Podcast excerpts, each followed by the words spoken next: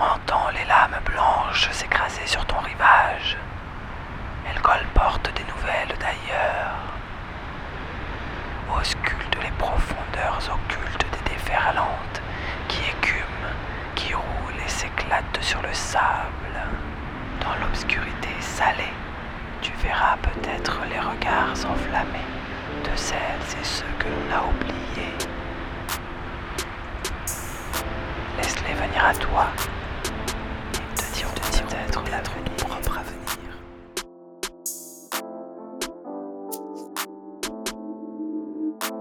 Bonjour et bienvenue. Vous écoutez L'actu des oubliés. Cette semaine, on part en Tunisie et en Inde.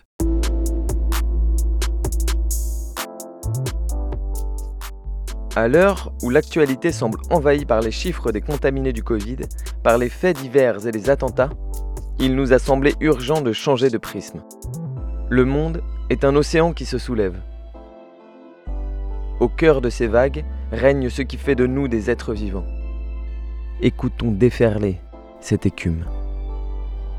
L'actu des oubliés, c'est l'histoire au quotidien des millions d'anonymes qui sont acteurs et actrices des luttes populaires à travers le monde.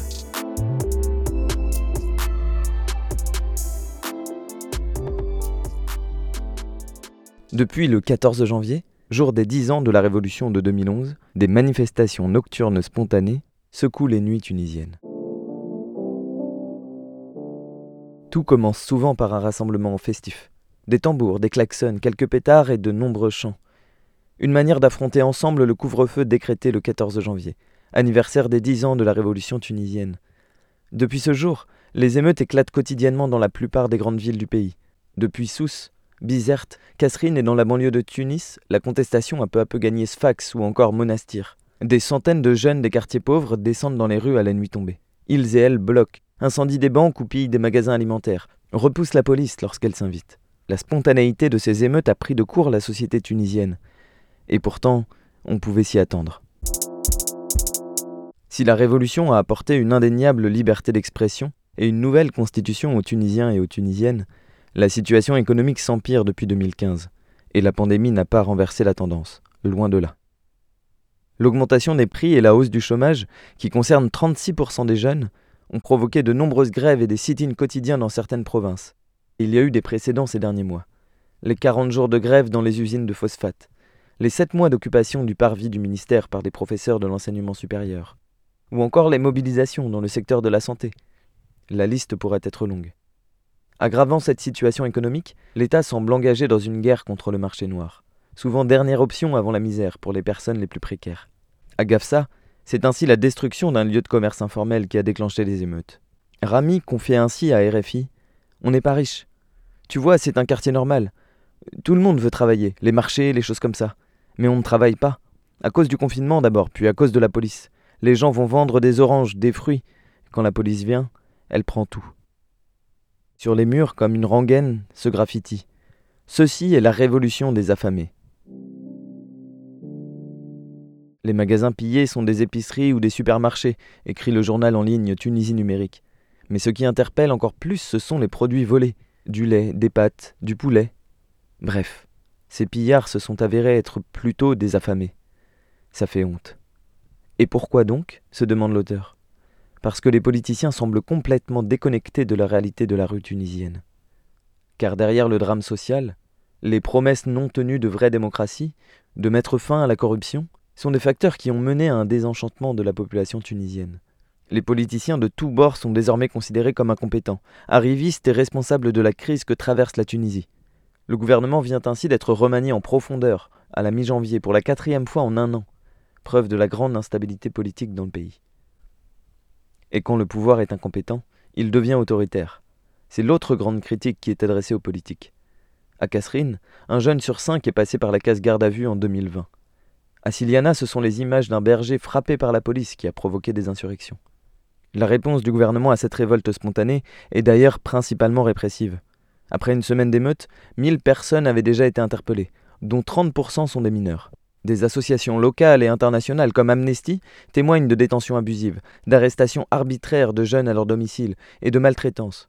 Mesure d'exception sous couvert de lutte contre la pandémie, Les personnes arrêtées passent systématiquement 14 jours en quarantaine avant leur jugement. Les prévenus sont parfois privés d'avocats ou d'assistance médicale en garde à vue. Les mineurs éloignés de la protection de l'enfance. Et les procès sont expéditifs. En une après-midi à Tunis, 100 personnes ont par exemple été jugées.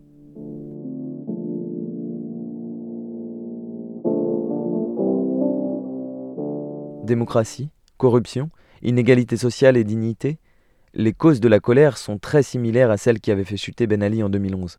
Le même slogan qu'il y a dix ans Travail, liberté, dignité sociale est scandé partout. La révolte est d'ailleurs née après qu'un confinement de quatre jours ait été décrété pour le week-end.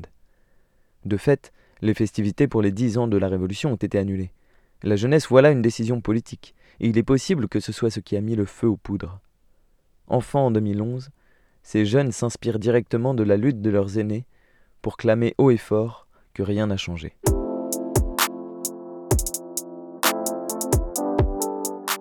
Pour plus d'informations sur la Tunisie, vous pouvez aller voir Tunisie numérique ou plus alternatif le site inkifada.com, i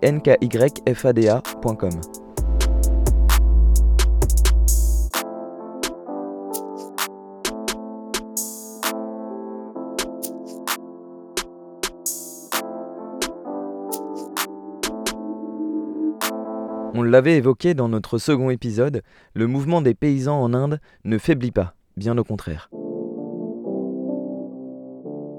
L'occupation dure depuis deux mois maintenant. Fin novembre, des centaines de milliers de paysans avaient déferlé de tout le pays pour cerner New Delhi contre la nouvelle loi agraire. Cadeau à l'agrobusiness, cette loi privera les petits paysans indiens des tarifs minimums assurés par les marchés officiels. L'industrie pourra donc fixer ses propres prix et appauvrir la grande majorité des agriculteurs et agricultrices, qui en Inde sont 86% à vivre sur moins de 0,8 hectares. La modernisation que le gouvernement tente de mettre en place implique une ouverture du secteur aux grandes entreprises, à libéraliser l'agriculture de façon à ce que les grands monopoles éliminent peu à peu les petits propriétaires et les structures modestes. Alors, depuis de nombreuses provinces, des caravanes se sont mises en route pour encercler la capitale et en couper les accès routiers et ferroviaires. Dans un froid portant glacial, l'immense ZAD installé aux abords de la capitale tient bon. Au moins 30 fermiers sont déjà morts de froid.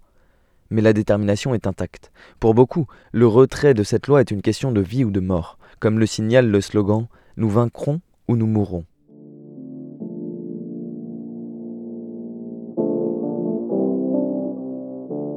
Les négociations n'ont jusqu'ici abouti sur rien, mais la Cour suprême a décidé de suspendre la mise en place des trois lois contestées. Cette suspension, vécue comme un piège par les organisations paysannes, n'a pas entamé la mobilisation. Au contraire, les différentes composantes de la lutte ont annoncé, pour s'assurer du retrait total de ces lois, vouloir marcher sur New Delhi le 26 janvier. C'est une date symbolique, puisqu'il s'agit de la fête nationale de la République. Dans cette perspective, les paysans et paysannes reprennent le slogan Jai Jawan Jai Kisan Salut aux soldats, salut aux paysans. Il était utilisé dans les années 60 pour appeler les paysans et les soldats à faire front ensemble. Car le milieu paysan n'est pas le seul à se mobiliser. Les porte-paroles du mouvement le clament, c'est un combat pour l'avenir de l'Inde. Si les centrales syndicales ouvrières restent muettes, leurs bases ne sont pas restées inactives. Dans les usines d'abord, comme près de Bangalore où une usine fabriquant des iPhones a été prise d'assaut et vandalisée par les ouvriers qui ne touchaient plus leur salaire. Dès le 21 janvier, les cantines scolaires, les crèches agricoles et les aides soignantes seront en grève. À partir du 23, les enseignants rejoignent le mouvement pour dire leur rejet de la loi éducative. À Bombay, une occupation du centre-ville est prévue du 24 au 26 janvier, et dans toute l'Inde, des salariés posent des jours de congé pour converger vers New Delhi, dont les bidonvilles sont appelés à se soulever. Déjà, des caravanes de milliers de tracteurs ont quitté les provinces. Des millions de personnes qui ont conscience que leur mobilisation ne s'articule plus seulement sur le rejet d'une loi, mais qu'elle met en jeu des transformations sociales inédites à commencer par exemple par le rapport homme-femme. Remplaçant au travail et dans la vie sociale les hommes qui sont partis assiéger Delhi, les femmes se réunissent en masse dans les assemblées. Prenant le contre-pied de la Cour suprême qui leur ordonne de rentrer à la maison, elles affirment que le soulèvement a changé la perception à la famille et au rôle des femmes. Les revendications féministes et antipatriarcales sont ainsi arrivées au premier plan de la lutte, offrant une nouvelle coloration, un nouveau souffle et une nouvelle raison de faire tomber ce gouvernement d'extrême droite.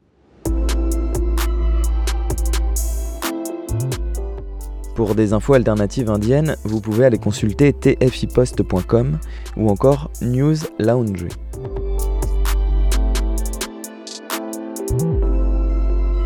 L'actu des oubliés. Histoire quotidienne des luttes populaires. Chronique réalisée par Melaine Fanouillère. Musique Pierre Furet.